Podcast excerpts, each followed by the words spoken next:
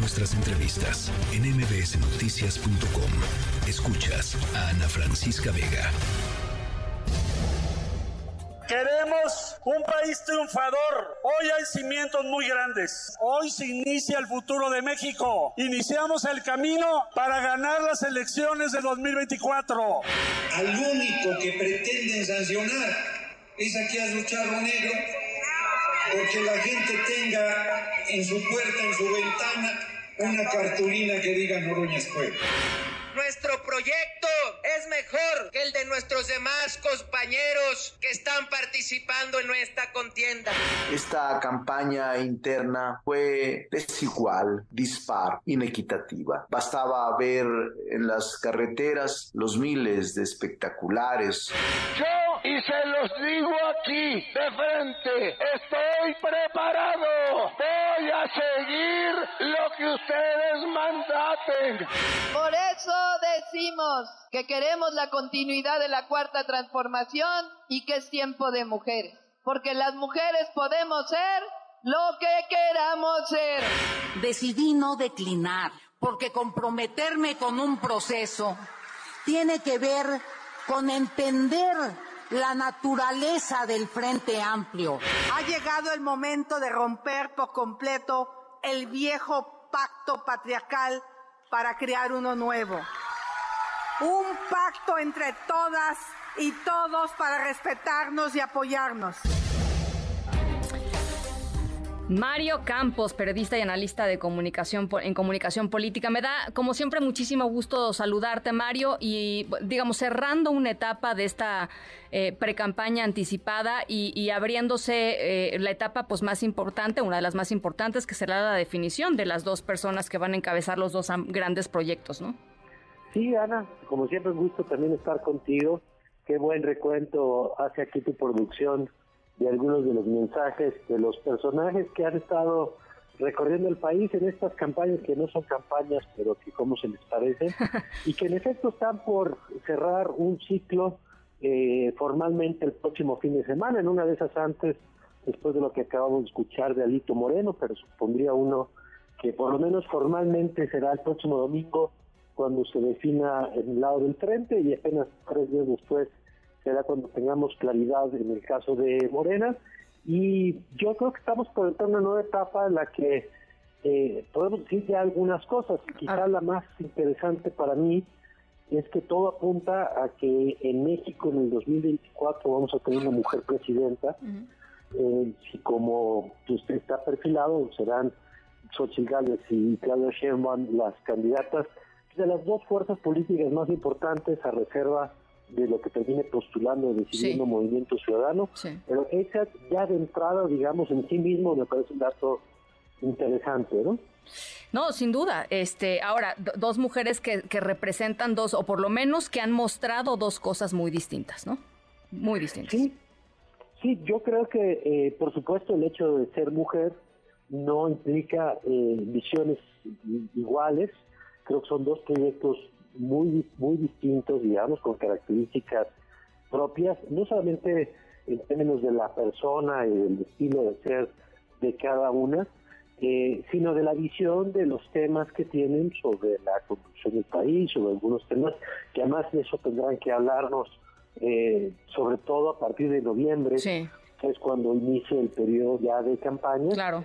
Eh, pero que ya de entrada, digamos, rompería pues algo que He platicado con amigos extranjeros o mexicanos que viven en el extranjero y me sorprendía mucho que yo les decía que, íbamos a tener probablemente presidente en México, como México antes que otros países, ¿no? Y que el machismo, y, bueno, pues sí, pero la política cada vez logra cosas interesantes y parece que estaba una de ellas. Oye, eh, ¿cómo ves eh, eh, el tema? digo, en el frente mm, difícilmente habría rompimientos porque, pues, no sé, no, no me parece que vaya por ahí la cosa. Pero en, entre Morena y sus aliados sí. O sea, quizá el más evidente, por supuesto, y del que se ha hablado más los últimos días es el de eventualmente Marcelo. ¿verdad? ¿Cómo, ves tú ese, ese tema de, de Marcelo? Mira, rápido, en el caso del frente, creo que lo que hay que cuidar es qué pasa con Beatriz Paredes y qué pasa con los que se apuntaron para votar si es que decide bajarse antes del domingo. Ya. Porque puede tener una especie de final anticlimático. Sí. donde después de que movilizaste a casi dos millones de personas que son los que están inscritos en esta lista, pues les termines diciendo que siempre no. Eh, yo creo que eso es un reto, digamos, que no es que ponga en riesgo la candidatura, pero hay que ver cómo se procesa, hay que ver la propia eh, Beatriz Paredes, que parece que es más su partido que ella la que quiere hacer ese paso, y creo que tienen que cuidarlo, digamos, y no quieren que se les descomponga y pierda legitimidad en el camino.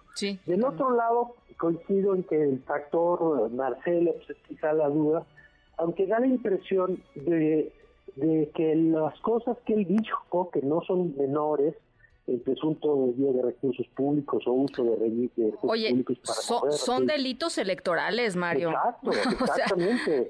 o sea, no es no es una broma, no es una inequidad dentro de un partido político.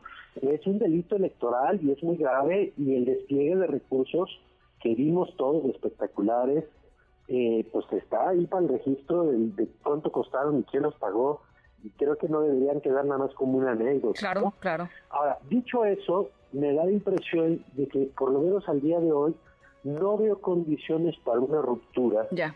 Eh, porque no veo como un escenario claro para Marcelo Ebrard que le genere más saliéndose que quedándose. ¿no? Híjole. este, no, no porque esté contento con el proceso, no porque haya sido parejo, simplemente porque si se sale, hay dos opciones, ¿no? La salida pactada, que termina llevándolo a una candidatura de MC que fuera funcionar al final para el propio presidente, o dos, la ruptura que lo llevara a alejarse del presidente con los riesgos que tiene, pues de pronto recibir toda la fuerza de, del Estado y de un presidente que sabemos que es muy claro cuando alguien cae de su gracia, ¿no? Este, yo creo que le conviene ahí quedarse más dentro y, y, construir unas condiciones que le permitan pues garantizar cierta tranquilidad para adelante. Bueno, eh, pues estaremos platicando, eh, Mario, en los próximos, en los próximos días y semanas, porque yo, yo creo que va a ser muy interesante, efectivamente, cómo terminen cerrando estos pues este proceso eh, inédito, la verdad, eso sí, hay que decirlo, por lo menos del lado de, bueno, de los dos, de los dos lados, ¿no? Pero digamos que hay más dudas en términos eh, de del papel, por ejemplo, del presidente López Obrador en la definición de Morena y sus aliados, ¿no? O sea, ahí como que la, la, la interpretación es, pues están haciendo sus encuestas, pero en realidad sabemos quién es el gran elector. ¿Te, parece que es una...? Eh... Sí, yo creo que sí, y me preocupa mucho, sobre todo lo dicho por el presidente hoy en la mañanera, sobre la entrega de un bastón de mando a quien salga de Morena, en algo que, pues que yo no sé cómo lo va a empaquetar. El presidente a veces eh, juega con, con la simulación, pues como los, yo no sé si como el prismo, incluso llevándolo a otro nivel, porque eso se va a parecer mucho a un evento de sucesión, eh, en donde ya me imagino yo al presidente López Obrador en una ceremonia abrazando a Claudia Sheinbaum y diciendo que ella es la sucesora del movimiento pues transformador del país, pues eso si no es un delito electoral, pues, eh, ¿cómo, se parece ¿cómo se parece un acto de inequidad desde el que debería ser neutral? ¿no? Sí, sí, totalmente de acuerdo. Bueno, pues veremos cómo lo aterriza. Dijo que dijo que no debe hacer en Palacio Nacional porque ahí no se podía, ¿no? Este, pero pues no, pero pues, si tampoco se atraviesa el Zócalo y lo hace en el Zócalo, sí, el presidente, lo que el presidente ¿Dónde sabe es que él no deja de ser presidente adentro o fuera de Palacio. Así es, así es, así es.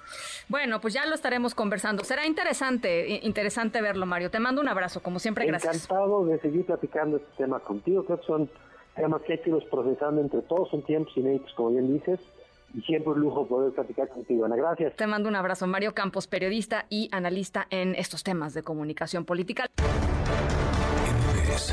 Noticias.